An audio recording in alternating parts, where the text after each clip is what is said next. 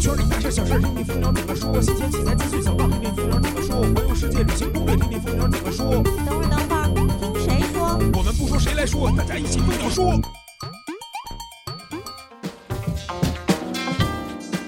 摄影谁来说？摄影蜂鸟说。大家好，我是主播老衲，欢迎大家收听最新一期的蜂鸟说。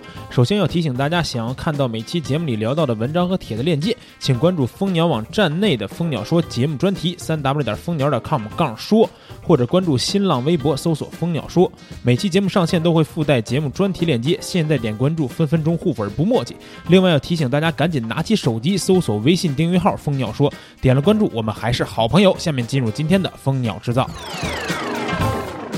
我们在之前的报道里面提到过，尼康在今年很可能发布四台新机器，其中最受关注的肯定是离我们家用用户最近的 D 八幺零的后续机型了。近日，关于这台相机的传言有了新进展，着实是把我吓了一跳。消息称，这台相机会搭载七千到八千万像素的传感器，并且还会使用跟 D 五百类似的先进对焦系统。呃，我觉得只要有这两条就够了，同志们，够不够？肯定够了。超过半亿的像素加上如此 Newbility 的对焦性能，这机器拿上手还得了？我算是看出来了啊，这尼康、佳能、索尼谁都不是好惹的主呀，都憋着大招一波一波放呢。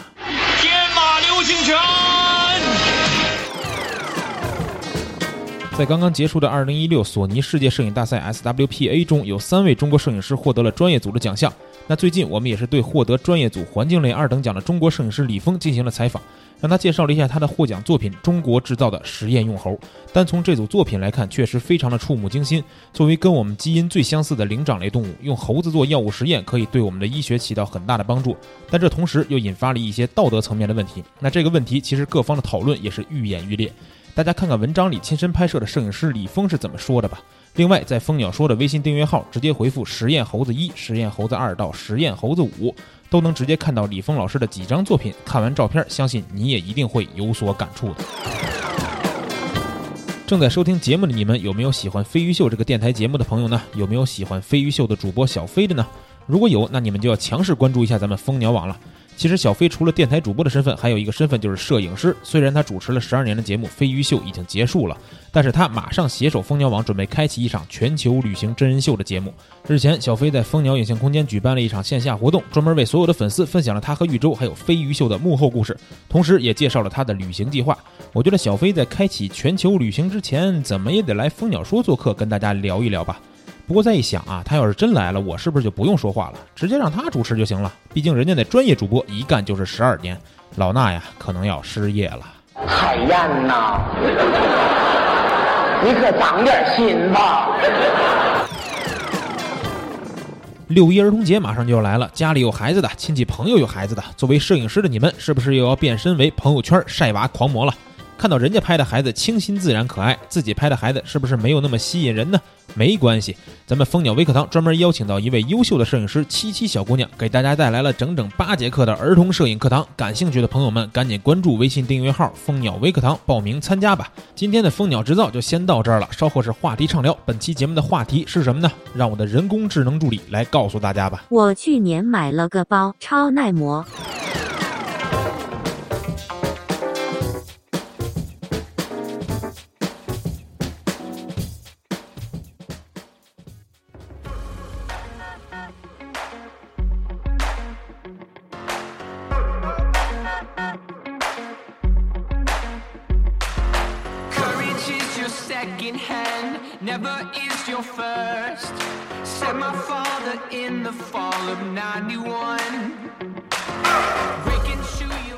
好了，咱们本期话题畅聊的环节又来了啊。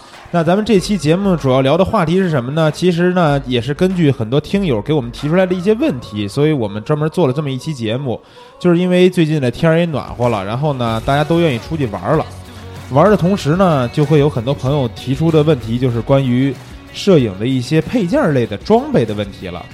因为咱们之前做过很多的节目，包括机身呀、镜头都给大家有推荐，包括其实最近很多这个咱们蜂鸟说小课堂这个环节加入以后呢，也解决了很多朋友关于镜头选购的一个问题。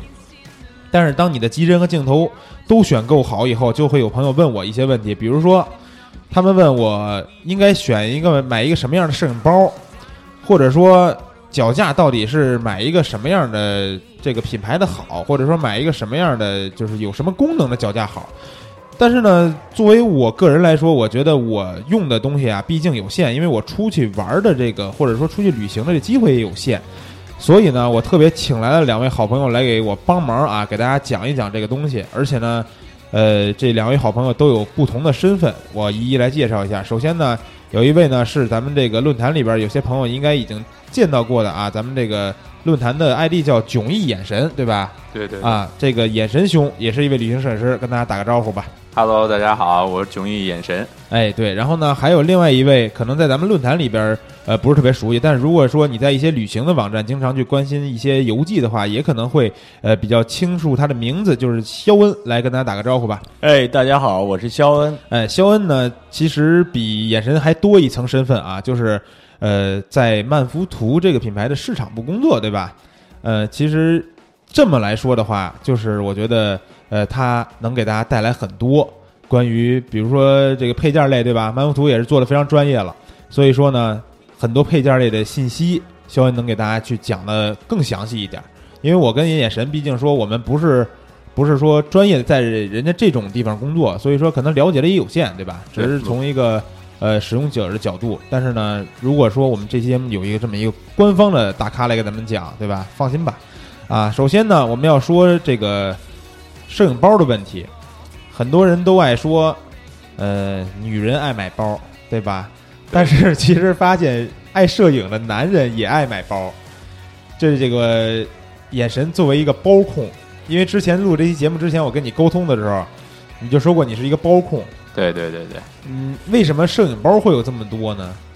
是这样啊，嗯。就是我买摄影包啊，嗯，呃，还真有点儿这个痴迷的一状态。啊。当然，并不是说每一个包就是都追求什么，嗯，然后呢，主要是看这个包，呃，第一是功能上的一个问题选择，第二呢，还有一个就是样式上的这个选择。嗯，然后用户外话说，这个背起来得骚一些。啊。然 后然后呢，所以合着外形也得选，哎，对对对对对，这就导致了经常要需要买包，然后呢，家里攒了这个一柜子是我媳妇儿的包，然后还有半柜子就是我的包，然后呢，人家回头一打开一看，都是我们俩说你俩这占一柜子这包，啊，呃，比衣服多，嗯，然后就是我在进就是买包的过程中啊，这从功能上说啊，先从功能上说，因为平常出去玩比较多，嗯。然后出去玩呢，分好几种，有一种就是很很很平常的，像咱们说，呃，城市那种观光旅游，嗯。这种的时候，我想一日两日的这种出去又不用特别多的徒步的，哎。就是一种普通的单肩背，然后呢够亮骚就可以了。啊，然后啊你爱背单，你爱爱背单肩背，呃，就觉得很累，感觉，就像这城市嘛，城市这种观光旅游，嗯。呃，一般就是一机一镜，啊，然后呢，呃，多说点再带一镜，一机两镜这样的，啊，然后呢，背起来还算轻松，还算轻松。嗯。然后主要是单肩背拿相机啊和这个放收都比较自如，啊。然后其实还挺方便的。嗯呃，一天大概也走不了四五个小时这种，啊，然后还还还算可以。嗯所以我觉得像很多人说了，这单肩背确实比较这个费劲哈。嗯呃，一天两天这种嗯游览还是可以的。啊啊。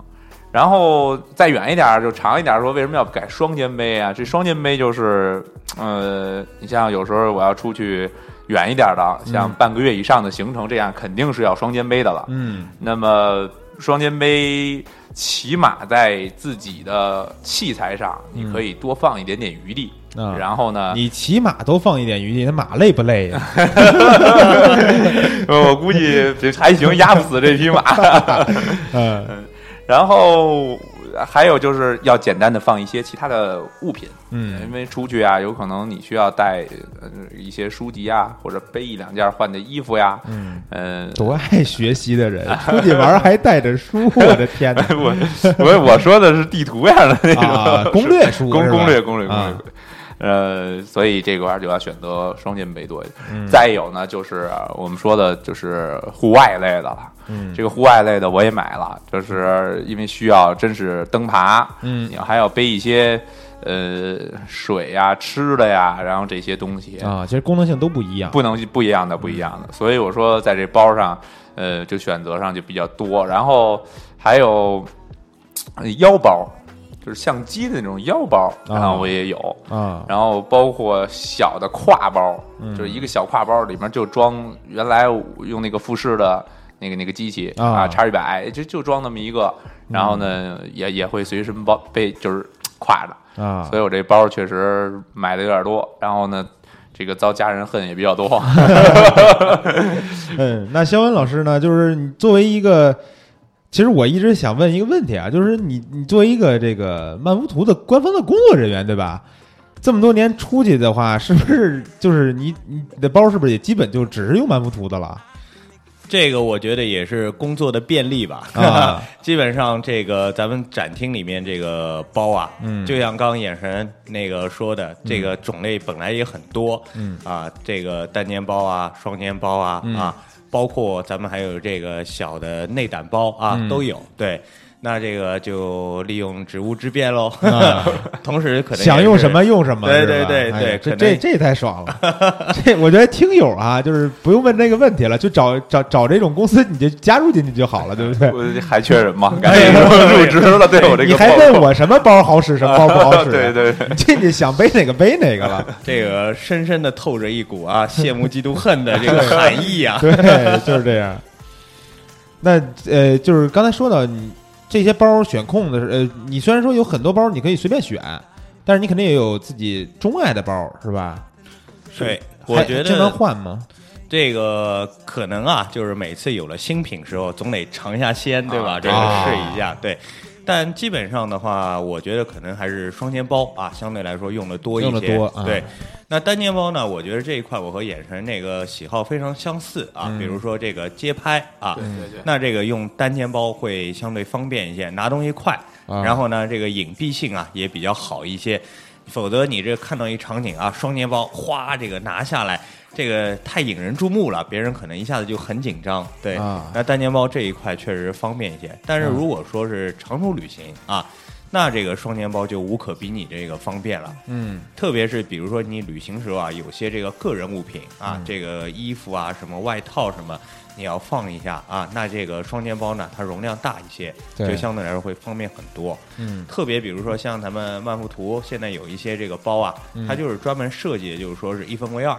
有这个啊存放这个相机设备的空间，嗯还有是放自己个人物品的空间，嗯包括你这个什么钱包啊、手机啊，这个呃地图，还有这个小的这个小本子，嗯它都有这个特定地方可以放。这样的话找东西也方便啊。嗯，对。不过刚才你们都说到一个问题，就是拿东西快，是吧？对对对，因为我呃，应该是我想想啊，应该是去年吧，参加了咱们那个漫威图全国那个什么巡巡奖巡展的那个对对对，咱们去年有一个对那个活动巡你，你当时应该也去了吧？对对对，啊。我也去了，对，那个活动我印象最深的就是，呃，有一款包在现场给大家展示的时候啊，从后面咵扯到前面来，嗯，一个拉锁拉开，哎。对吧？拿出来一个相机，这个就是就是双肩背也可以做到这么快，对对对，这个就是咱们这个特别有名的这个三 N 一啊，这个三合一这个系列。对，啊它这个包啊，之所以叫三合一，就是有三种方式可以去背负啊。啊，对对对对还可以那个就是背带儿也可以自己调，对吧？对对对，嗯特酷，看上去。对，就就是嗯演示的时候感觉这包就跟变形金刚一样，这这眼神就是光听了是吧？没有这包我也买了，啊 这这个真有啊！对，而且那旁边是还有一个拉锁，可以放一个那个 Be Free 的小脚架进去，我印象啊是，，对对对对对对，对，这反正当时演示的时候，我是我是看着非常的就是已经是流口水了，感觉那包，呃这这个包当时我是第一，它的这个外形，嗯呃，方方正正的，好像它有一个外号是甲壳虫，还是有一个什么什么这样的，要不就是别人叫过的，有这么一个外号。呃，咱们那个包很多就基本上都是会用这个昆虫的名字啊比如说这个大黄蜂啊、小黄蜂啊，啊这些都是非常有名的。对对对对对，这个也有。然后我就看着它那个外形，然后我觉得有时候户外出去背啊，比较合适，所以当时呢又看见他那个背法比较多，然后呢当时介绍的时候看见好像是和这个呃就是军队的这些背法啊，或者还是有什么有有一些关系，然后呢他做的成那种。呃，产品啊，嗯然后借鉴了这些方方式方法，所以我当时哎，赶紧拿下。对，这这个也呃，说的还真真对，对，啊因为咱们这个很多技术啊，其实是当年就是我们还有一个品牌叫卡塔啊它是那个以色列的这个品牌，然后啊呢，它很多这个技术都是当年就是从做那个军工对做那个防弹衣那啊边就是延伸过来的，对。哦那之后呢，这个品牌就是咱们曼福图就是收购了以后呢，嗯那就把它这个技术啊也都这个拿过来，都融入到一块儿，，融入到这个曼福图这个品牌当中去了。现在、嗯对，所以说它的这个科技含量感啊相当高。嗯比如说，就像那个刚刚说的这个背带啊，对对咱们这个背带特别是用了有这个减负的这个功能。啊，然后呢，它不勒啊，你背着这个器材重一些没问题，它可以很好的去分担这个重量啊啊，所以这些我觉得都是这个双肩包，然后长途背负非常好的一些地方。对对对对，对，那其实刚才就是说到一个背法，对吧？或者舒适感的问题了。同时，我们也提到了在旅行当中，为什么要去做舒适的这种调节、舒适的这种创新，无非是因为我们旅行中可能会想装很多东西去我们的摄影背包里，包括它其实都不仅仅是一款摄影背包了，对吧？旅行包，同时要兼备装摄影器材的功能。嗯，那我就想再去了解一下，说，呃，你们俩因为也算是旅行的达人了，嗯，在旅行当中，或者说旅行准备出行之前，一般你们包里会装哪些方面的东西？这个是这样。嗯。呃，刚才其实已经大概提到了一些啊，嗯。我我就先顺着说，想想，没准待会儿肖恩再提到了，我再再再再再互相说。嗯。呃，首先我就回忆一次最近的旅行吧，嗯。然后呢，上一次应该是去去法国了，啊然后呢，那个时候呃。当然，行李箱里面有一些东西，然后双肩背是这样。每天我会，其实我会根据当天的行程安排，然后来调整我双肩背包里的东西。嗯，那么一般情况下，你像在法国这种以城市观光为主的，那么我也会选择这个这个双肩背，前提是因为很很长，嗯然后呢就是十多天的这种旅行。呃，虽然在城市逛一天是是四五个小时，但是你后面还有很长的路要走，所以就第一肯定选择确定是双肩背。嗯。然后呢，里面的东西呢，正常来讲，我是背了一机两镜啊。啊，背了一机两镜，然后带了一个三五，然后还背了一个二四幺零五，啊，背了一个变焦，嗯。然后呢标准配置。标准配置，标准配置。然后主要是，呃，万能万金油吧，那么任何场合都能对付对付。对，呃，这个就是机身跟镜头，呃，那么还有呢，就是，呃，我们这个走路过程中肯定水，嗯这是有一个。然后我对包的一个需求在哪儿啊？最好有侧带，啊，就有侧带的时候，我非常方便拿水这些东西。啊，瓶子一插就行。哎，这这个是因为我背过摄影包，还真没真有那个不涉及侧带的。很多，啊，对对对对，嗯然后这个我就不是特别喜欢。嗯然后呢，包括它有那个侧带设计，可能是为了搁三脚架，专门搁三脚架的。嗯所以我我就是选包的时候啊，如果作为城市这种旅游，我肯定会要把这个水，这个是一个重要的东西。嗯然后呢，再有就是肯定，呃，我会带上两一两件衣服。这个衣服是什么呢？不是说我临时换的衣服啊，是是就是一件外套。赶上遇上变天儿，最少搁一件皮肤风衣，啊或者是单皮儿的那种冲锋衣嗯，进去，然后折叠好了，也也不是特占地儿，不是很占地儿。嗯对，然后呢，还管用，管用，管用什么管用？其实变天儿的时候，这时候我赶上少啊。真正管用的时候是进各大博物馆一类的。哎呦，那里面冷气开的一，啊这赶紧你穿上一件衣服，这个是很多很多人可能不太在意的一点。其实想觉得说外面那么暖和是吧？，对，不用带一件衣服，其这是一个。然后呢，像刚才说的，我要装上可能真是一本攻略书。那么这个攻略书可能并不一定是 LP 这样的攻略书，它可能是相当于这个呃怎么说呢，一个故事性的攻略书。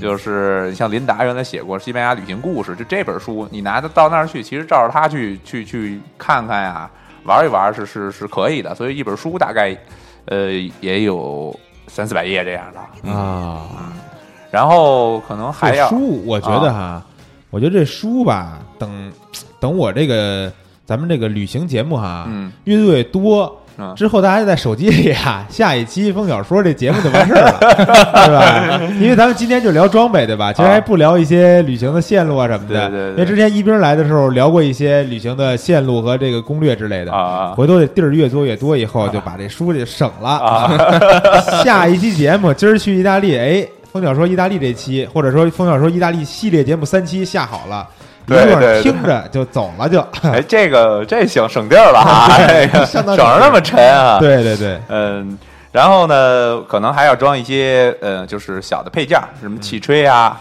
笔呀、哎呃镜头布啊，我就说这些东西你都带着，我还真背着，真背着，因为啊。有的时候啊，呃，在平常拍摄的时候，呃，就就还是法国说拍那个喷泉的时候我愿意找一个近的角度，这个时候可能就就是没顾得上这个喷泉，就是它它挂转过来了，嗯。然后溅到上面，这个你要不背的话，你没办法及时处理，你啊。后面还要用，这是还真是有用的时候。嗯但是反正少，可是这种东西是必需品，啊所以我还是装在里面了。嗯，然后呢，就就算你今天不背着，你出去也得背着，你不你肯定后面用的时候要及时清理，而就是而且，回酒店怎么着也哎，对对对对对，回酒店来一套，这嗯这个洁癖是吧？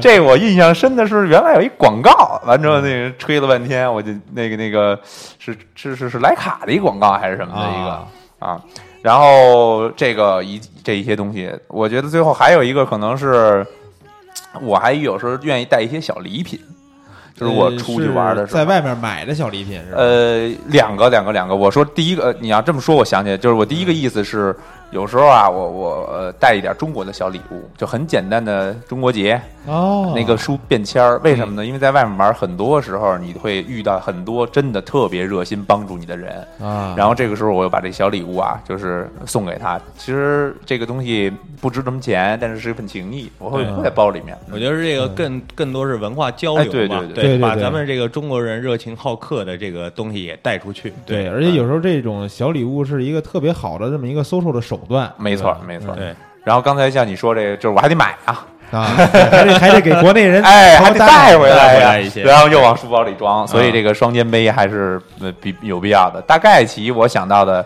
呃，有这么些东西，然后呃，看肖恩这样，没准聊起来了，我再想啊，是吧？对，啊就，我觉得你都把这些东西说了，咱们听个肖恩，咱还能说出来。对对对，还有什么别的你会装进这东西？呃，我一般的话，比如说我会习惯带一小本子，为什么呢？就是说有时候啊，你这个需要问路啊，或者是他怎么样啊，你这有个小本子啊，真的啊方便很多。哦因为毕竟你这个语言，你也不可能这个会这个很多国语言吧？对对对那你到了这个地方，可能就是说跟当地人民这个交流啊，有时候就是 真的还得靠这个身体语言，然后啊可能再靠本小本子写写画画啊。哦，哎，说不定别人还给你留下一句这个非常这个友善的话，对吧？可以供你这个回回回家路上可以慢慢体会。啊，有时候这种话其实写在游记里边也非常精彩，就是对画龙点睛的作用。我觉得也是，不管怎样都是一个非常好的回忆嘛。嗯回来以后，对你来画，我来猜，是这个游戏 是吧？我要上厕所我就画了，然后除了野人刚刚说的那些以外，我一般现在出去还会带一个小脚架，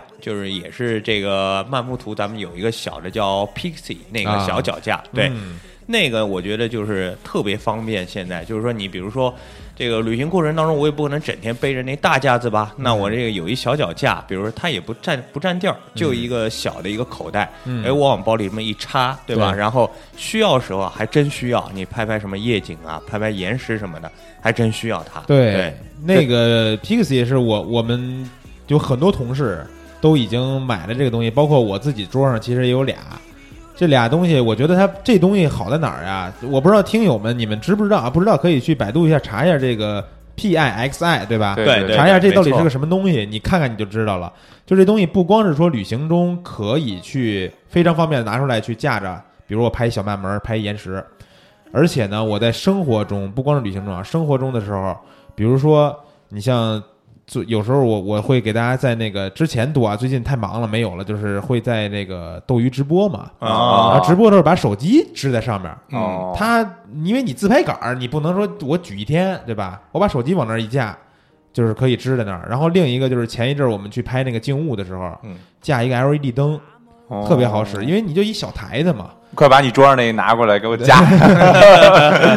一一你一个台子上面放一小东西，旁边支两个 PC，然后两个小 LED 灯，正好一套就完事儿了，哦，对对对，用途非常的广泛。对我听说还升级了是吧？对，咱们最近还出了一个它的升级版啊，啊后面多了这个 EVO 啊，就是代表是原来这个版本的进一步升级版啊。啊那比起原来版本呢，这个东西啊，它这个沉重更高啊，嗯然后呢，这个可调的角度啊，可高可低，范围也更大啊。啊简单来说，就是这个用途更广啊。嗯然后这个除了这个以外，我还看到很多这个节目啊，最近不是真人秀这种很红火嘛？嗯对像什么花样姐姐什么里边，嗯哎，到处都能看到咱们这个新的这个小脚架的身影在里边啊啊。对，其实我觉得就是那个真人秀节目啊，好像对于产品推广特别有用。当当年那个《爸爸去哪儿》的时候，啊，那个大江在里边多火，对对对对吧？就是那个好多，比如说什么淘宝上卖这个卖大疆的，都会把那《爸爸去哪儿》那截图发出来，对就是里边有什么东西什么的。直接一挂网上，然后大家一看，哇，这就是《爸爸去哪儿》了对，所以我觉得真人秀这里边有那种产品能露出特别好。那 GoPro 也是在真人秀里面哈，就是啊对对对确实用处多。完了，现在基本上大家伙儿还都热衷于。对对对，哎，哎说说回那个那个 Pixie 那个，我还有一故事啊，嗯就是曾经认识 Pixie 这个故事，就是我们曾经一块儿出去玩爬长城，啊，然后呢，爬到长城上，我们都呃背着脚架，嗯然后往上爬。结果我们有一朋友啊，他没有，他什么都我们一看他空着。然后那天正好爬完长城是要拍一个日落的，啊，这个没有脚架，实际上我我我们心想他这个肯定是要蹭你，哎要要蹭脚架了，要蹭脚架了。当时心想着有可能脚架都不用蹭，是不是换下卡就行了？旅行中或者出去玩，总有这种换卡神器。然后后来在照的时候，嘿，他掏了一小的啊三脚架，那个时候我还不认识他呢啊第一次见还第一次见见到。然后他一看不够高，嗯不够高怎么办？然后他在长城那儿地上捡一堆砖头，夸夸夸夸垒砖头，啊垒还真垒了差不多一定高度了，把那往上一支。哎呦！我说我白背这么沉的东西上来了，我这是神器呀、我一定要拥有一个。对有这么一小故事，你知道吗？对这还挺挺挺让我意外的。所以就是说小东西有时候 能发挥大作用，能节省你旅行的一个体验。就是可能很多人背上去以后沉啊什么的，路途中那种对，风景啊你看的就比较少。但是好的器材、好的这些附件，确实能够这帮助你有一个更好的旅行体验。嗯，我是这么觉得。嗯，咱们这个小的 Pixie 脚架，我之前还收到很多咱们这个购买这个用户啊，他的一个反馈，然后嗯世界各地的照片，就他拍了以后跟咱们分享。啊，一个用户给咱们传的就是那个稻城亚丁啊，嗯。他说：“哎呀，这个大的脚架我这背不动，缺氧嘛，这个毕竟海拔高。”对啊对。对。他说：“哎，还好我带着这个 Pixie 的这个小脚架啊，然后把这个这个雪山的这个照片啊分享给我们看。还有一用户还要厉害，他用咱们小脚架都拍了新轨啊啊拍了新轨给咱们看，说：哎呀，你们这脚架虽然个头小，还真稳啊哦啊！对，那这么看这个之前反正那个 PC 是我是支那个我那五 D 三啊啊，加一正常这个变焦镜头是没啥问题的没。问题。然后就是刚才这个肖恩也介绍说，新款的不承重又又增加了，又增加了。完了，关键是高度还可还有了可调还有，了对对，但是关最关键的是它缩回到最小状态的时候，跟原来是差不多大嘛。差不多大，稍微就是大一点儿，对啊，但是仍然能够塞到这个口袋里，还是非常便携。对，你说这玩意儿，你说逆天不逆天？所以说这摄影包里面这东西离不了了，是吧？你说虐不虐？你说虐不虐？虐死了。你把摄影包这东西这这装进去它了。对对，装装进这个 Pixie，肖恩，你觉得还还有什么你要补充的？你觉得旅行中摄影包里要装的东西吗？呃，那其他比如说像什么这个手机啊、钱包啊，这些肯定是少不了啊。对对一般咱们还会现在都得带一充电宝吧，对不对充电？宝对，嗯充电宝这个也是必备啊。必备对，必备。那除此以外呢，我上次啊，前段时间去英国啊，呃，可能也有这个大半年了，但是我那个印象很深，因为那次呢，咱们还带了一个小的那个 LED 灯啊。啊咱们也是去年吧，去年的时候出的一个叫 Lumi L U M I 那个小的这个 LED 灯。哦，你说 LED 是曼曼福图出的哎，对对对对对，啊就是那个那个灯啊，它体积很小，嗯估计大概也就是差不多那个四公分直径，这个一个圆儿啊哦，还是一个圆形的。然后呢，但是你别看这个晚上这个补光效果特别好，非常啊棒是吧非常棒。哎，那是不是当时我我记得咱们巡展上用过的那个能搭在手机后面的那个？嗯，对对，没错，它啊可以跟这个手机去搭配，就是跟咱们那个智能的手机壳，也是咱们曼福都出的，可能这个知道的这个网友也不多。嗯哎，这一搭配以后啊，你别说，瞬间就是变成一个这个拍摄神器。对啊，对哦，它是一个那个手机用的环 LED。哦，那这个我还真不知道，回去因为现在我觉得这是不是比较适合女性朋友们，是吧？一般啊，女孩儿那玩意儿自拍也好使。是吧？就对自拍，然后我们脸上补个光啊一类的这些，对然后拍是吧？对，其实就是很多朋友可能都了解漫游图，就是说出摄影包、出脚架，对吧？对对对其实没想到现在这些这些小的周边东西还出了挺多东西的。对，尤尤其这两年不是那个手机摄影非常的火嘛，对很多大家因为在旅行过程中有个手机这个拍摄很多景就能拍下，对不对？对对对所以这两年咱们这个手机方面的这个配件啊也很多，嗯包括刚才说的这个 LED 灯、嗯智能手机的这个支架配件等等，就很多这种有意思的小东西都出来了。嗯对，那咱们说了，刚才说了五花八门也这么多东西了，嗯，呃，这就说到一个关键的问题了。想的是挺好，对吧？什么都要往里装，嗯，但是什么样一个摄影包能把咱们刚才说这些东西都装进去呢？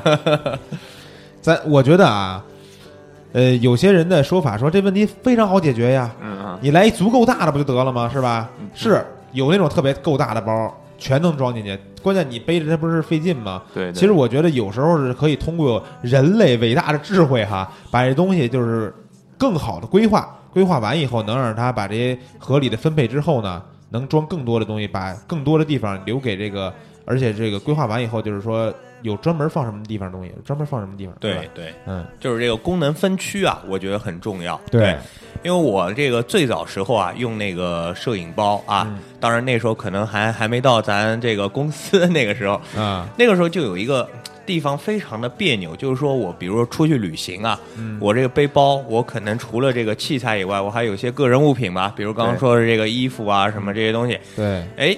放的时候呢，这个不觉着，感觉这个很爽，哎，全部装进去了，装的这个满满的。对，结果呢，这个要用的时候啊，因为你到达目的地之前，可能路上你就看到非常不错的风景嘛，最好风景在路上，对吧？对对 然后，哎，我想那个用器材，哎，这完了，得得掏半天，对吧？才能把这个器材给掏出来。对好不容易器材掏出来吧，这景就过了，对，嗯这个就特遗憾。啊对对对，所以当时就就是想，哎呀，如果这个有这个比较好的分区的，对不对？嗯。就是个人物品归个人物品，摄影设备归摄影设备，有那样的包就好了。对，嗯。对，就是其实就是我之前就是刚玩摄影的时候也买过一个是那个乐视宝的一包，嗯，就是咱不能说就是它不好啊，就是因为就是毕竟年有年头嘛，嗯，因为当年可能各个品牌包做的都不是那么完善的时候，就是你会发现它那个包特别大，然后呢里边一格一格你能把什么东西插进去，但是呢，就是像刚才肖恩说的，在路上突然遇到什么东西，我要拿出来什么东西的时候。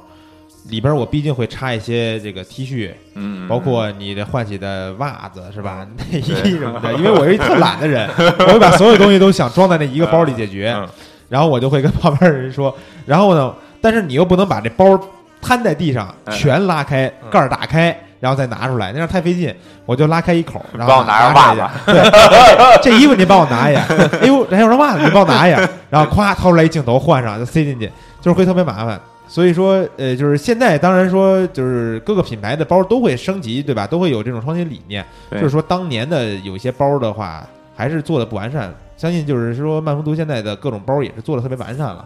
如果说现在就是让肖恩只推荐一款哈，你觉得如果说最符合于大众去旅行选购的一个摄影包，你建议是哪一款？最好能把就是型号说的稍微详细一点，这样大家搜也好搜。嗯嗯，那这边呢，我觉得就是说，我现在经常也在用啊，就是有咱们那个叫越野者这个系列啊啊，越野者这个系列。那这个系列的包呢，它最大特点就是，我觉得就是把我当年那个痛点啊给解决了。啊它这个分仓就是分的很好啊，很合理是吧？对对，很合理。特别是咱们那个三十三十升啊，那个容量的那个包、嗯啊，它就是下边这个放器材地方啊，它能放这个，就是比如说全画幅的，嗯比如五 D 三，对吧？嗯，然后能放这个七零二百都可以，哦对。然后还能再放，比如说我再接个二七零什么，对吧？这个一机三镜最多这一个容量还是挺大的。哎，下边这个设备舱容量就还是挺大。嗯，上边呢，它有一个比较大的一个个人的物品区啊嗯，比如说这个冲锋衣啊、皮肤风衣，甚至我加一件这个抓绒啊都，它都能放进去。哦，这个包我现在比如说这个短途，可能就是说是呃三天两夜啊这种，我基本上就会背这个包啊，比较方便啊，确实比较方便一些。嗯，那如果说是是这种走更长途一些，对吧？那些地方，对对对，那我这边现在可能就是说，我会背一个这个咱们背开式的这个包啊，哦。背开式的包，那个型号好背像开式是具体是什么什么意思？哎，很好问题。这个主要就是现在这个旅行过程啊，大家也知道，这个世界比较乱一些 防防盗啊啊，对，防盗，它就是说你这个器材啊，它是嗯通过在你背面这一边，哦，就是里边儿是吧？里边对这个拉开这个拉链，然后呢，你能能够拿这个器材，对。然后在外边呢，咱们这个包啊，它还有这个呃拉链上面还有这个孔，嗯。就是你可以就像那个行李箱一样，嗯把这两个拉链给合紧了，然后把一个锁加上去，对你加个这个行行李锁，对对对这个安全系数特别高，不光旅行管用，展会也管用。对。对对对 对。对。车展、P 展、拧镜头的很多，现对在。对，还有后面那个北京马上这个车展啊什么的，对你哪个地方模特好人多的时候，你就这包换包吧。不敢往后面背，只能背前面去挤去。对对对对但是有了这种就方便多了。对，有方便多，而且那个包也是我刚说的，它也是上下分区，下边就是可以放咱们这个设备，对吧？这个大三元它可是可以放啊，然后上面呢，我可以放一些这个个人的物品、衣物啊什么，对，这个就特别方便，对。嗯因为它背开是不是那个就是体积其实还是很大的，比比那种拉链的可能还要大一点儿。对它容量对对对，容量可能要更更更大一点。对它上下的这个容量啊，它有一个分配嘛，对，哦反正下边它保证你这个大三元的设备能够放，然后上面呢，你还可以放一些个人物品，嗯，啊，其实呃，你说我我说，其实我还是比较倾向于，其实刚才肖恩说第一种那种背包，就是越越野是吧越越越野者是吧？越野者，对，因为越野者，就算其实刚才说的要是更长一点的时间，因为你可能在外面走，大概你也会带一个行李箱，嗯，然后你带一个行李箱的时候，这些东西就可以倒替一下。然后呢，两到三天的这种越野者，然后但是我有一痛点，这个越野者嗯我不知道能不能够解决啊。哎我当时当年背一背包啊，那时候刚玩摄影，杂牌儿国产的，我啊还也记不清了。嗯然后呢，就是也是一双肩背，但是样子那当时追求的可能是样式啊，好看，好看。嗯背的时候出去玩去了，然后呢回来以后，哎呦这肩膀就是磨的，真的就就真是磨的，然后我我也有两道印，两道印，然后它还往下滑，嗯。你知道吗？啊它从肩那儿老往下滑，这个。嗯，哎呦，我说这以后再买背包的时候，我特别就是先背上，真要，而且是先负重背一下，嗯。就有的包是轻飘飘的背的时候啊，是没多大事儿对，那肯定。对对，然后你背上器材，真正的时候它就那什么，我还要把这痛点再补充一下，啊。就是说，你说它往下滑吧，啊。我我我也有往下滑的，我也换过，前面再加一个扣，对吧？啊。两边加一扣，关键是有些包它这扣儿吧，就勒到脖子上了，我完全不知道设计师怎么想的，就就是没把我给勒死，要不就是我脖子太粗了太胖了，我不知道别人没什么样啊，就确实对对对是你只要一重一点，咔，直接给你来一锁喉，没错没错没错啊。所以说不知道这个痛点好不好解决。啊！哎，我觉得这个两位提到这个地方啊，嗯这个肯定是很多人都会遇到这个痛点。对，那我这边这个越野者之所以上市之后市场表现还不错，嗯我觉得其实就是刚刚您两位讲到这个痛点，它很好解决了、啊。那么第一就是说，它因为是把这个登山包、这个户外包和这个摄影包，它是相结合的一个东西。嗯我自己背的时候呢，比如说第一，它的这个背负性非常好，除了这个很宽的这个肩带，它还有一个非常宽的厚实的腰带、嗯啊。那这腰带的话，你这一扎，整个这个负重啊就平均分担到这个身上。对，哦，他采取登山包那个那个设计理念了，他把这个一再加了一个腰带，是吧？对对对，包括这个背上还有这个背垫啊，所以整个背负就是那个完全是这种登山包、户外包的那种背负的感觉啊。啊，然后这个为了就是解决这个这个往下滑嘛，咱们也有这个呃这个胸带啊，可以去收紧两边，但是咱们这个胸带是可调节的啊。啊，这个根据每个人，哎，根据每个人这个身高，对吧？哎这个体重，啊对，包括咱们这个背带，它都是可以调节的。嗯为什么？因为每个人这个身高啊、体重不一不样，对不对对那可以根据每个人的个性化，我们把这个背后的魔术贴，根据自己的情况去进行调整。所以它这个背负真的是非常人性化，我觉得。嗯，对对对，哎，其实刚才说到那个腰带的问题，就是这腰带啊，哎，我我有想法啊，就是说这个我我我没我背的包啊，有的时候像我走路长的时候，或者这一天甚至需要那什么，这个背这个腰带还很重要。对，有的时候呢，路程短的时候呢，这个腰带有时候卸包啊、费用包啊，我倒觉得它是累赘。就是有，咱们是不是将来以后可以开发这个腰带也是可装卸的这种？啊哎，啊 你看这是不是就可以有有有这么一点啊？对？吧？就有的时候我真的很需要，就可能我我今天可能出去就是特别简单一事儿，对对对对，但是我背这包呢，那腰带可能就会哎两边就撒下去了。对对对对，比如说，我就在北京大马路上，啊我可能不愿意把这腰带就系上，就像去需要去徒步啊，哎，对对对对对对对吧？对，因为你出去玩儿，有时候旅游啊，有的天数是在城市，有的时候是要徒步的。嗯对对。如果要有这样的变化，我觉得是哎更好的能解决这个咱们用户的需求，是吧？嗯嗯，嗯，咱们这个腰带呢，现在首先第一个它是解决了，我觉得嗯就是说它的这个舒适性啊，背负解决对对对。然后大家其实如果是用这个腰带啊，我觉得因为我自己经常出去嘛，我有感觉就是说，你这个腰带上必须要有比较丰富的口袋。为什么？因为你往腰这个东西一扎。你这个裤子这个口袋基本上塞东西就特别麻烦了，对对。你手机什么就很麻烦。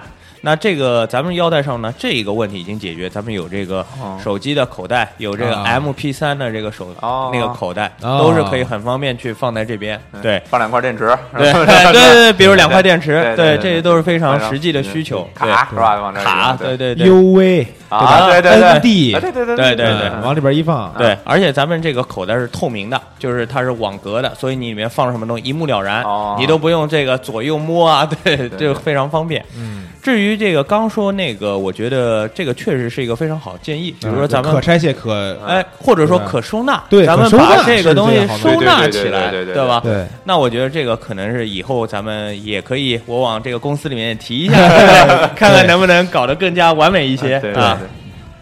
可收纳就好弄了。嗯，那其实刚才也说到了各种各样的包的痛点，我觉得包其实聊的应该还差不多了。嗯然后我觉得咱们这个话题最后还有一点时间啊，我想把它留给咱们旅行中更重要的另一个这个配件儿，就是三脚架，三脚架啊，对吧？咱们刚才说到这个 Pixie 了，能解决很大部分的问题。但是如果说，比如说我不是一个像你们俩应该出去，我知道也是愿意拍一些城市，对吧？人文啊什么的这些，对对对有一些是纯风光摄影师啊，嗯，对？吧？要去到一些，比如说我要去到海边的礁石，是吧？登山上面的一些地方，那可能到那种极限的情况下，Pixie 不一定那么好用了，还是得带一个传统的大三脚架。对，肯定的肯定的对对。这么一个三脚架，你说野神你出去用的应该也不少了吧？呃，我出去的时候一般会根据我的行程来决定带不带三脚架，但嗯大多数我都是带的，这要带一个大的三脚架。那么这个三脚架呢，呃，我平常可能就是扔行李箱，然后那天有拍摄有这样的拍摄的时候，我肯定会带着的。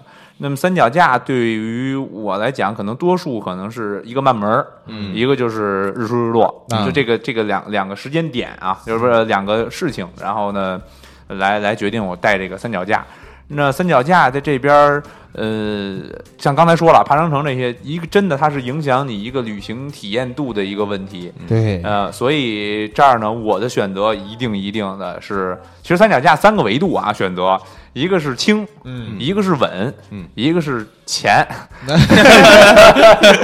有道理，呃有道理，有道理，非常有道理。就就把这嗯三个维度，你看你自己怎么去需求来组合一下，对，然后呢就可以了。你你你轻稳，那钱就得高，对吧？这个因为我对，因为我之前就是我脚架买的比较少。啊啊。呃，也是好多年前买了一个，应该是金钟的那一脚架，啊然后呢，但是那会儿呢还是就是比较传统嘛，对对，它比较大，嗯，虽虽然虽然大啊，人家有一包，嗯，但是也也严重影响我旅行体验的就是我背着双肩背的时候，同时我还得斜挎着一个脚架包，哎因为那个脚架是不可能放在包里的，对对对对，然后就给我造成了很困扰的问题。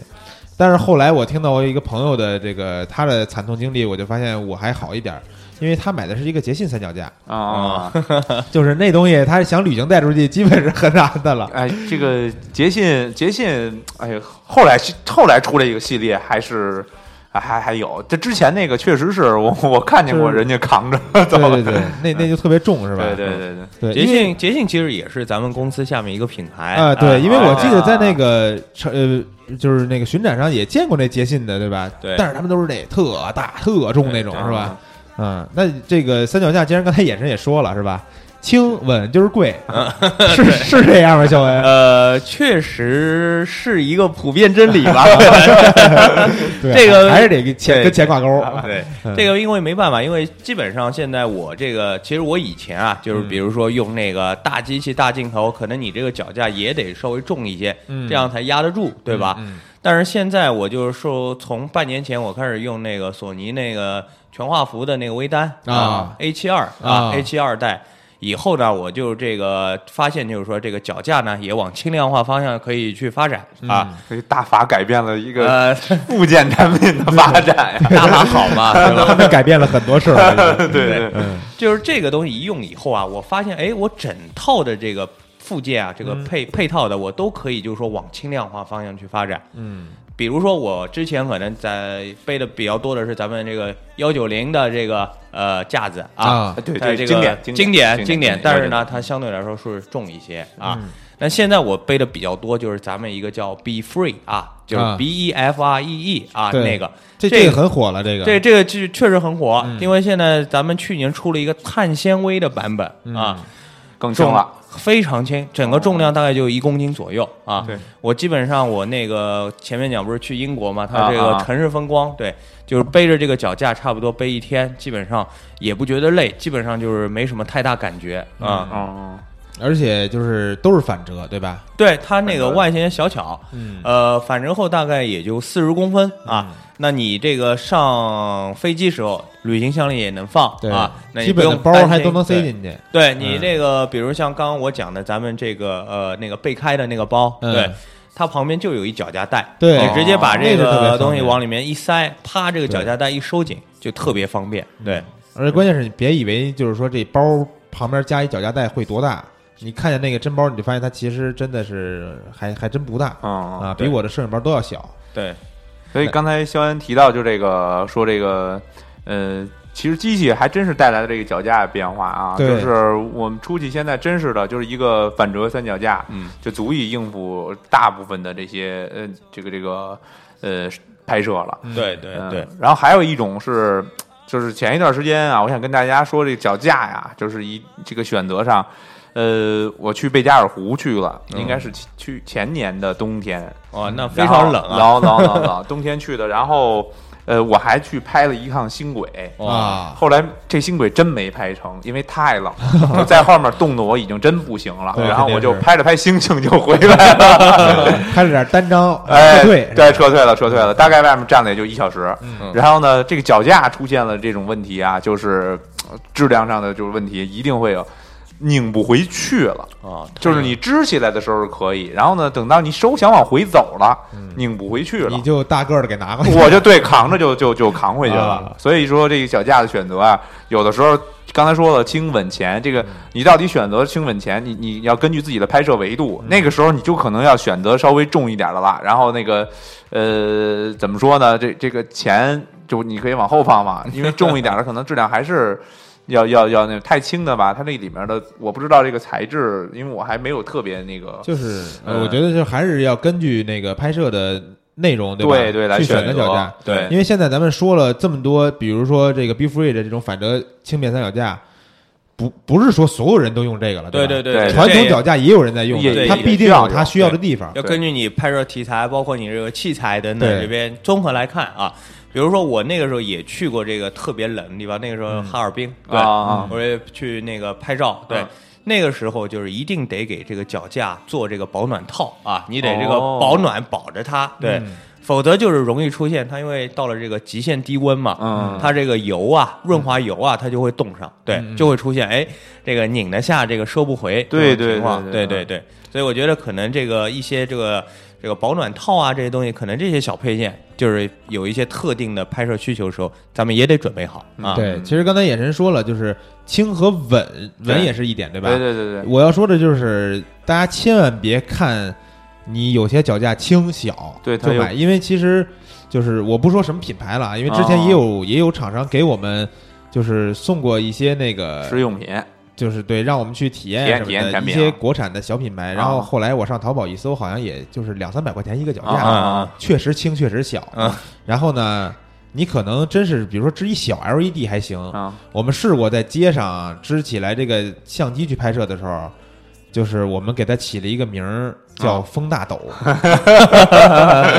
就 对你你听这仨字儿就知道怎么回事了。明白了，对不是不是我不想提的那品牌啊，是我确实也没记住什么品牌，特别小一品牌。就跟原来我买包似的，我也对，没记因为现在淘宝上有很多这种两三百块钱的，对，就是千万别因为贪便宜，或者说我觉得它这小，你不知道一千五、两千五和八千五的脚架，对对，还有这个，或者说你五百五的脚架，它差别是什么？对。对吧？人人家业内不是有已经有一句话说的吗？说这个器材总造价的，你支上的百分之十以上，至少是这个架子的价格才可以啊，基数啊，往上不限，就是这意思。对对对，然后我我还有一个就是，有的时候你商业大图啊，就是你需要那种大幅广告，我们拍风光也会有啊，就是你去卖去啊或者怎样的这种商业大图啊，就是真的轻的脚架呀、它一点点的激震，等你放大到了很大的时候，没错，这个用不了的这张图。尤其现在，比如说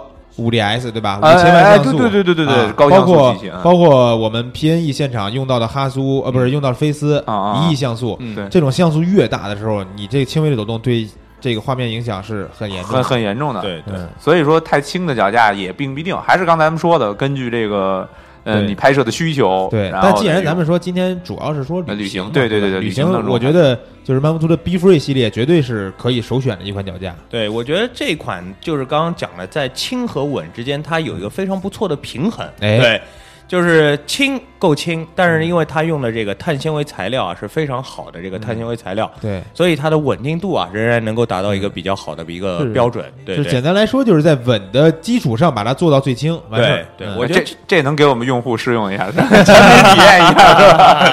对这个回头回头可以搞一搞。对对，呃，然后我觉得今天这个咱们的话题时间也都差不多了。哎从包和脚架两个简单的方面跟大家介绍了一些旅行当中大家需要的东西。呃，有些朋友可能在这个听的过程中，可能是在路上之类的。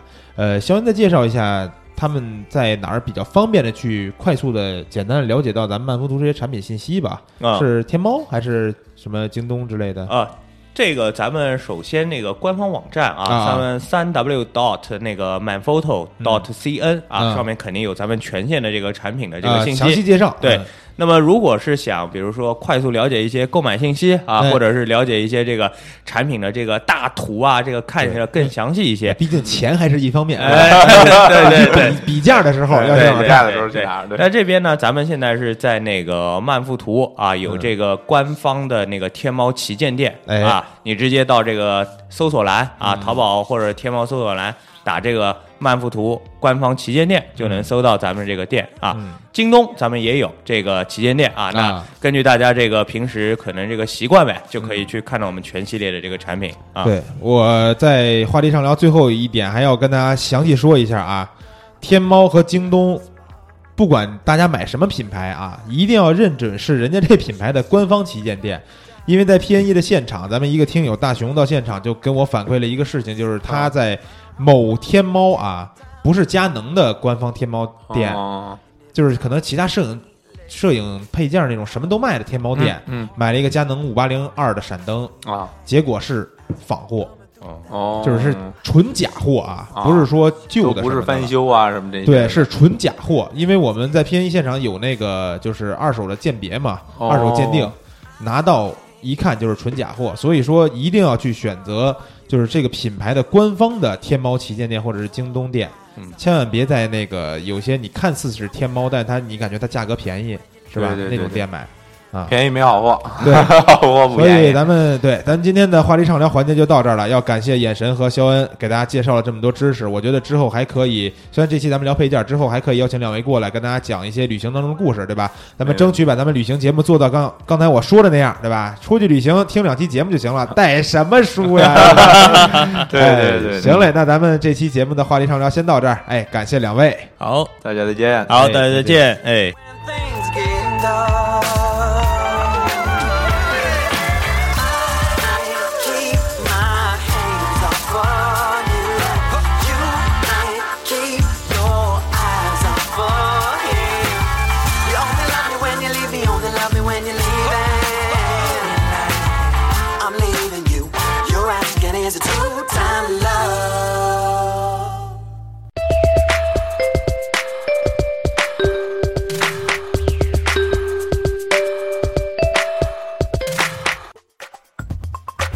我想自己在家里搭个简易的灯光拍人像，是否可以使用热靴闪光灯呢？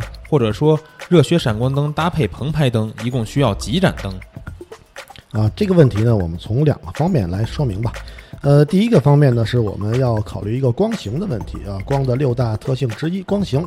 光型是什么？它分主光、辅光啊、造型光，然后有的还有轮廓光，还有修饰光。通过这五大光型呢，来完成对人物或者对被摄物的一个修饰作用。那么好，我们简单的来分析来说呢，我们就五支灯可以把这个物体呢啊拍摄的非常的漂亮。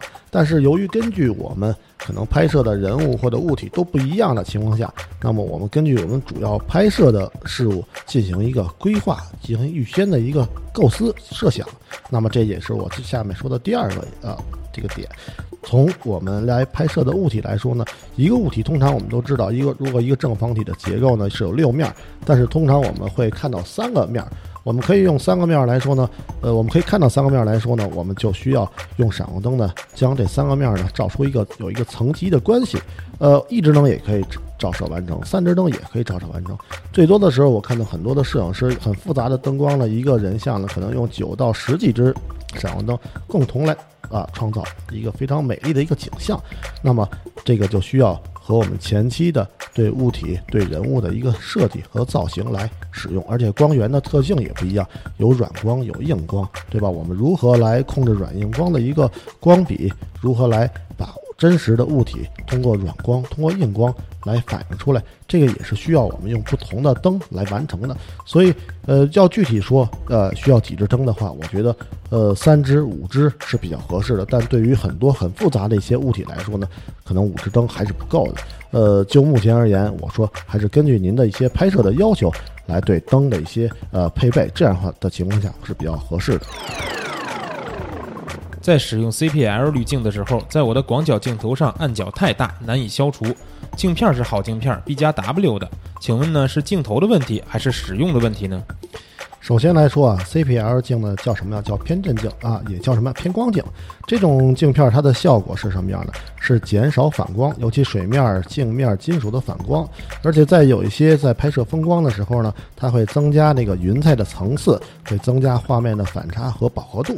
呃，这个时候呢，我们会在镜片前头加这么一个镜片，加完的镜片也是会首先来说呢，影响一部分画质。但是呢，由于它增大了反差，增加了一些饱和度，我们镜头原有的暗角其实也被夸张了。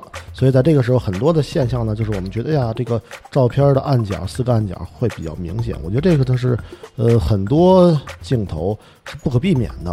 所以呢，我们可以在后期里呢对这个进行一个消除作用。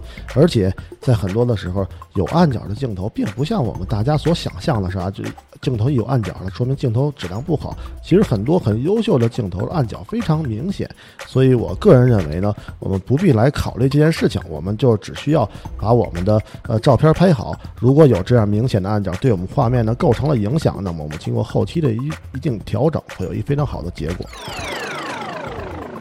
拍摄人文摄影的时候，什么样的故事才能引人深思呢？嗯，又是从人文说起。我觉得从人文事件上来说呢，呃，举一个非常不好的例子，就是我看到很多的摄影人呢，喜欢拍完就走，对事物呢不进行深入的了解。通常一个好的人文摄影师在拍摄前或者拍摄后，都会同被摄者呢进行一个交谈沟通，都会他的一些背景的事件呢深入的了解。在通过了解之后，他有可能才会创造出更好、更丰富的一些啊摄影的一些照片儿。通过这样内容的不断的他自己完善我们他自己的意识，来加强啊画面的一些内容的信息量。通过这个不断的尝试摸索拍摄，才能有一个引人深思的照片，而不是我用短短的一两分钟发现了事物，我用短短的瞬间呢来记录下来这个事物，我们就可以让我们的作品呢引人深思。它往往是后续要做很多的事情，可能我们更多的摄影人没有关注过这样的。嗯，从这样的角度关注过这样的事情，所以在这里呢，也建议大家，在我们喜欢拍人文的时候，我们一定要对，呃，我们所拍摄的事物进行深入透彻的了解。图片 PS 后另存为 GPG 模式，然后我发现不打开直观小图的时候颜色很鲜艳，打开图片，图片的颜色就浅了很多，请问为什么呢？这是这样的，由于呢，我们像再说从电脑上观看的软件，或者说打开的一些图形的一些操作工具是不一样的。呃，经过呢呃不同的压缩，我们看到这种几派个格式呢，这种小图和原始的一个图片呈现了不一样的一个色彩关系。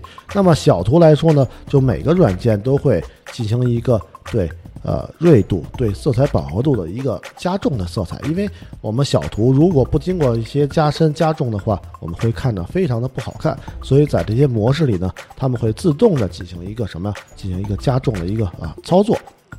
但是呢，当我们把照片呢，呃，原图打开，当打开到很大的时候呢，我们会看到照片的很多颜色就都丢失了，或者说饱和度下降，或者说啊锐度下降。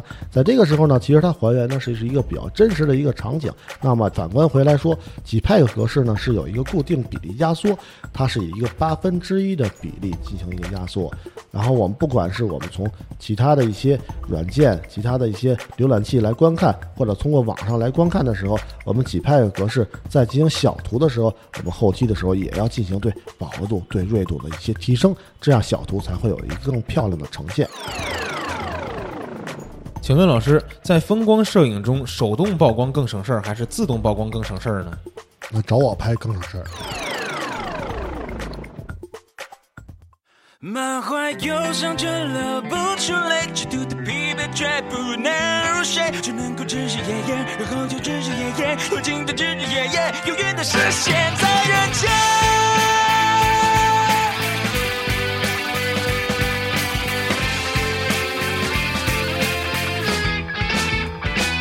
我是蝙蝠却不能飞，困在日复一日的家，无止境的狩猎，仿佛一种天谴。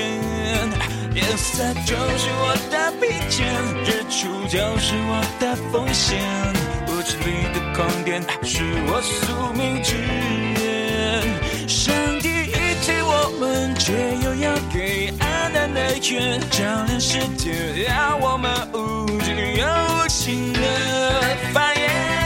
看爱过的人一一告别，做过的梦一一凋谢，只留下我独自残喘的千年，无法恢复天使的纯洁，也无法拥有魔鬼的果决，只有是每个人类不断减少愚昧，找寻着体温和谐，找寻着同类，满怀忧伤却却不能入睡，只能够日日夜夜，然后又日日夜夜，无尽的日日夜夜，永远的实现在人间。好了，回来本期的听友互动环节。那这首歌来自五月天的《夜访吸血鬼》。其实刚才是我是想歌一开始我就进来的，但是突然发现，哎，好久没有听五月天的歌了啊，然后就把它都放了一点儿。为什么放一首五月天的歌呢？对吧？因为现在就是五月呀，这个理由还不充分吗？嗨，行了，进入今天的这个互动环节啊，然后互动的这个微博话题发出来以后，让大家聊一聊自己的摄影包的事儿。那这期两个嘉宾又是没法陪咱们一块儿读留言了，所以老衲单独给大家读一下。呃，还有一个事儿就是，大家可能会发现最近咱们蜂鸟说的这个微博啊，发这讨论题的时候有点混乱，是吧？这周这讨论题是上周发的，然后呢，在这周的时候又发了一个一个特别就是人气特别高的讨论题啊。为至于哪儿人气高，如果你还没有看到，你赶紧去搜那看一下吧。我就不说是什么话题了。呃，那那话题已经一一百好几留言了，然后那期话题呢可能会在六月份的某一天上线的一期节目里边用到啊，也是所以就提前要发，因为现在最近节目的排期啊也也是比较满。然后呢，这也说明啊，说明更多的这种嘉宾或者是更多各各种各样的摄影师愿意来到蜂鸟说咱们这个节目里边跟大家去分享了。所以说呢，咱们就不多说废话了啊，看一看大家对于摄影包都有什么想说的。首先呢，看一下行动王啊，他说我最常用的呢是一个国家地理的单肩挎包，很多时候不放镜头也觉得很好，就是个日用包，可以放下十一寸的 MacBook Air，还可以放下。啊，还可以不折的放下 A4 纸啊，六 D 一机两镜也没问题，除了不防水，其他的都挺喜欢。国家地理的包，反正身边也有人背，但是这好好像是只能说，呃，喜欢颜值对吧？颜值控的会买国家地理的包，然后，但是他那个一直没有能有一款这个外观打动我，因为。还是怎么说呢？就是确实跟普通的咱们理解的这种黑色的摄影包啊不太一样，但是呢，可能还是没有我喜欢的样式出来吧。但是确实很多人都在用国家地理包啊。然后呢，这个 love 华星他说什么？他说我有两个包，一个是徒步的大号相机包，一个是 Nike 的小号双肩包。在家附近拍的时候呢，就背 Nike；只有出去旅游的时候才背大包。其实我最喜欢的还是 Nike 的小包，一机两镜一个灯够玩了。嗯。现在包括我有时候也是在，在这个不是特别远的地方，对吧？不是特别费劲的这种拍摄，需要带很多器材的时候，就背一个自己的双肩背出去。有时候我是背我那个有一个大西哥送给我的啊，滑雪用的一个包。然后呢，里边可能就是对相机的防护没有太好吧，就是什么东西都直接往里边一扔。但是有时候确实，我那个笔记本有时候。有一次装在里边也是磨出来的一个，就是不太好嘛。然后看看这个叫桐野魁梧啊，他说我平时用的是白金汉的一个叫 Henry Pro 的，外观非常复古亮骚的。平时出去外观非常复古亮骚啊，他说平时出去背着我的五 D 三和三五五零一三五一点问题都没有。可是有个事儿不得不吐槽一下，那个皮的卡扣实在是不方便呀。怎么设计的这么反人类？一个手想上扣太难了。反正就是，其实也是让大家说一说自己用的包里边有什么设计特别不合理的地方啊。然后到时候咱们看看这期，咱不是嘉宾，咱有这个曼福图的这官方的人员嘛，对吧？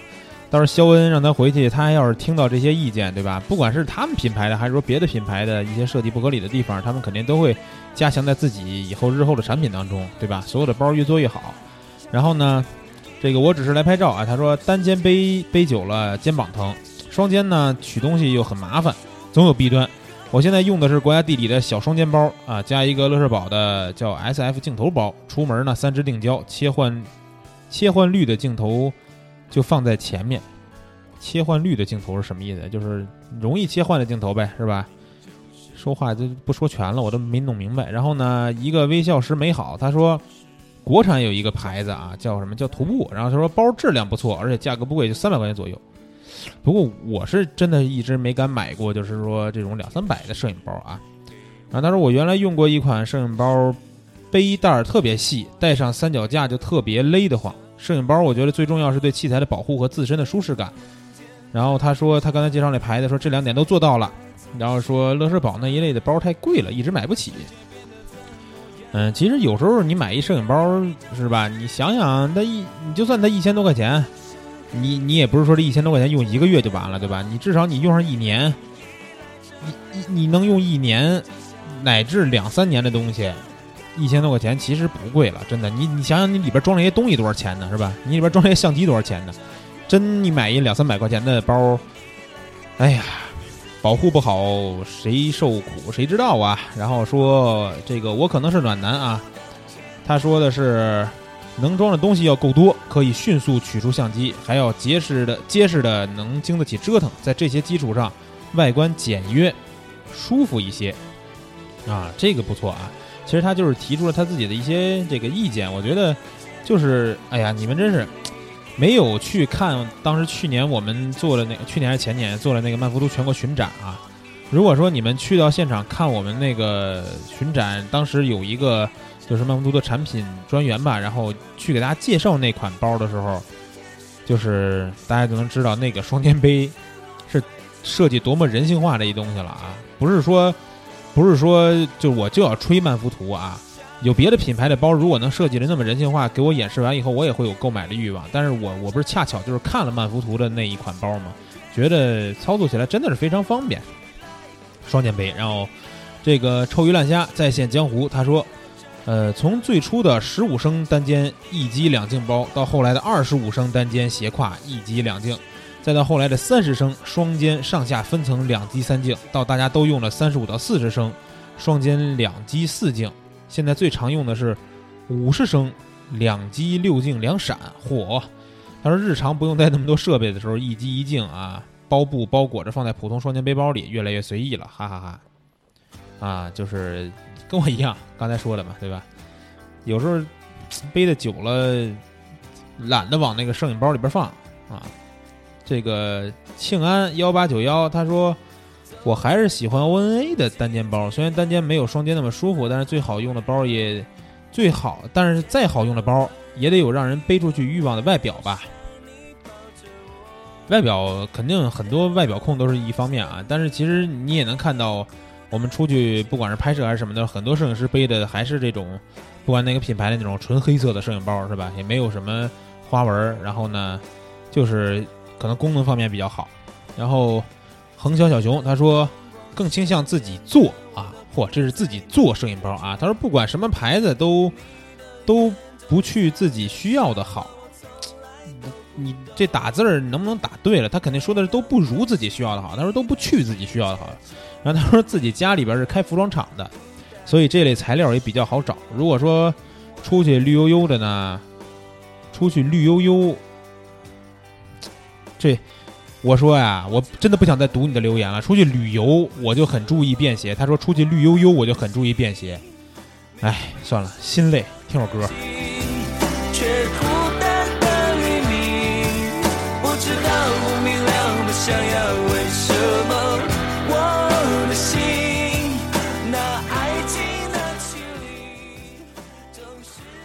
惩罚他啊，不读他这个留言了，这个错别字儿太多了。然后这个全全一消他说，旅行比较多，所以对双肩背摄影包需求比较大，特别是摄影包的功能性、安全性、可靠性都很看重。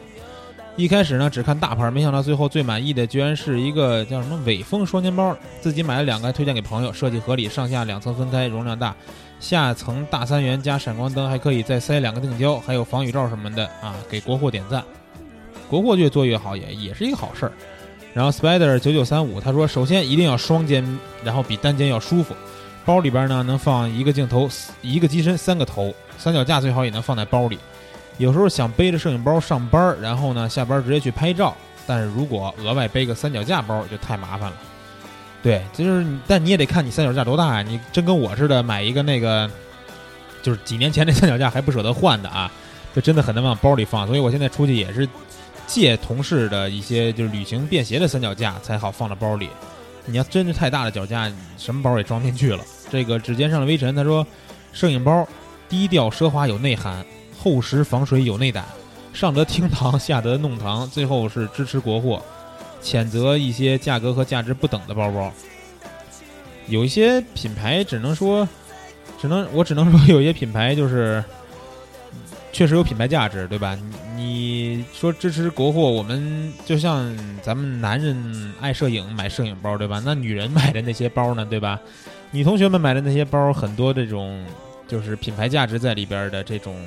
你没法说的，就是价格和价值不等的包太多了现在。然后形影形影大哥说，摄影包是非常重要的器材，便携、保护性好、背负舒适、拿取方便是最重要的几个要求。一般出门旅行呢，一个大双肩包加一个小三角包。双肩包呢，全部的器材加随身的用品；三角包随身携带，拍婚礼等会议的时候呢，用一个小的单肩包，一机一镜一灯。然后他说，这个图片里边有一个。双肩包啊，陪伴了他十二年，经过了，走过了二十多个省市区，还被单位领导借出去背着出访了南美、北美洲五六个国家。当时呢，花五百块钱买的，上下两层，下层放器材，上层放衣服用品，可变为单肩包。然后是因为是十多年前的产品吧，设计还不够完美，取相机得下来放下来以后打开拉锁，然后呢不是很方便，重量也比较重。那他这包，你看他这照片，行大哥照片里边这包啊，在微博评论里边看着是一单肩背，但是感觉是是挺大的。然后嚯，行大哥又说了，说有的人对包不太重视，买相机的时候赠一个包就用了。哎，你别说，当时我买第一台相机的时候赠我一个佳能那原厂那包，然后是用了用了好像得有一俩月吧，然后才换的。刚开始觉得，哎，一赠还赠一双肩背啊，感觉挺挺挺值的。然后呢，就用用着用着发现，就是 功能性啊，各方面背负的这种舒适感呀，差了一些。然后呢，他说，但是长时间背着就难受了。但有的赠送的包还真不错，最近两年买东西赠送了两款，一个双肩，一个单肩，背着很舒服。然后今年又买了一个国产双肩包，柜子里边呢装着大大小小七八个包，但是看见好的包还想买，这是不是病？这不是病，因为包治百病啊。然后呢，这个摇摆大麦茶，他说自用两个包都是国家地理的，一个单肩，一个双肩，行程不超过半天呢。且只用一个镜头就用单肩，旅行都是背双肩，可以装衣服和一个本本，还可以挂个脚架。嗯，行了，看来这期的留言，我发现这个大家对国家地理的包还是比较钟爱的啊。然后别的朋友其实也都说了很多他们自己用的包的品牌，给大家推荐的什么的。然后我觉得，既然咱们这期节目就是聊包嘛，对吧？各个品牌的大家都可以去考虑一下。然后。呃，我觉得就是刚才聊到曼福图有一个叫什么，呃，户外者吧，那个户不是户外的那什么探险者的那包吧，反正那名称我没太记清楚啊。但是我是用了一下，就它那外外观看起来不是咱们常规的那种黑色的包了，给户外做的那种，就是呃空间很大，但是外观也还挺漂亮的，这个花纹挺花哨的。然后我正好是背着去了一趟山区嘛，然后。在这个山区里边的时候，我觉得它那个包啊，上半部分，上半部分的那个空间，它也是上下分层嘛，下面装相机，上面装那个呃随身的一些衣物呀或者物品什么的。上半部分那个空间真的是太有点太恐怖了，感觉什么都能塞进去。然后它上面那口设计的吧，还不是说咱们普通那种拉锁，它就是一根绳那么一蹬。但是就是因为这个设计，让上面的这个空间可发挥的部分有很多很多。所以我当时也是，就是几乎什么东西都装在里边了，然后那包确实外形我看着还是挺喜欢的啊。行了，我觉得这期咱们的这个节目留言也读差不多了，也这个时间也差不多了。然后呢，还是要这个跟大家再强调一下啊，关注蜂鸟说的微信订阅号，关注新浪微博蜂鸟说，然后呢，随时每周去看一看蜂鸟说的这个新浪微博，看看什么时候又。不定期的发出了某一期节目的话题互动话题啊，然后呢，在下一周的节目可能是我们去山区录制的一期节目了，然后呢，在那期节目，我觉得对我的感触也是非常大的啊，就不过多的剧透了，大家就等着咱们下周这期节目上线吧。然后在这周末呢，我们可能还会去采访一个大嘉宾，对吧？这大嘉宾，大家如果是关注刚才我说的这个新新浪微博上互动话题的话，你就知道是谁了。然后那期节目呢，大家还要再多等一等啊，之后呢会送上线送给大家。那咱们就随着《你不是真正的快乐》这首五月天的一首很好听的歌曲结束本周的节目，咱们下周再见。穿的保护色，你决定不喊了，也决定不爱了，把你的灵魂关在永远锁上的躯壳。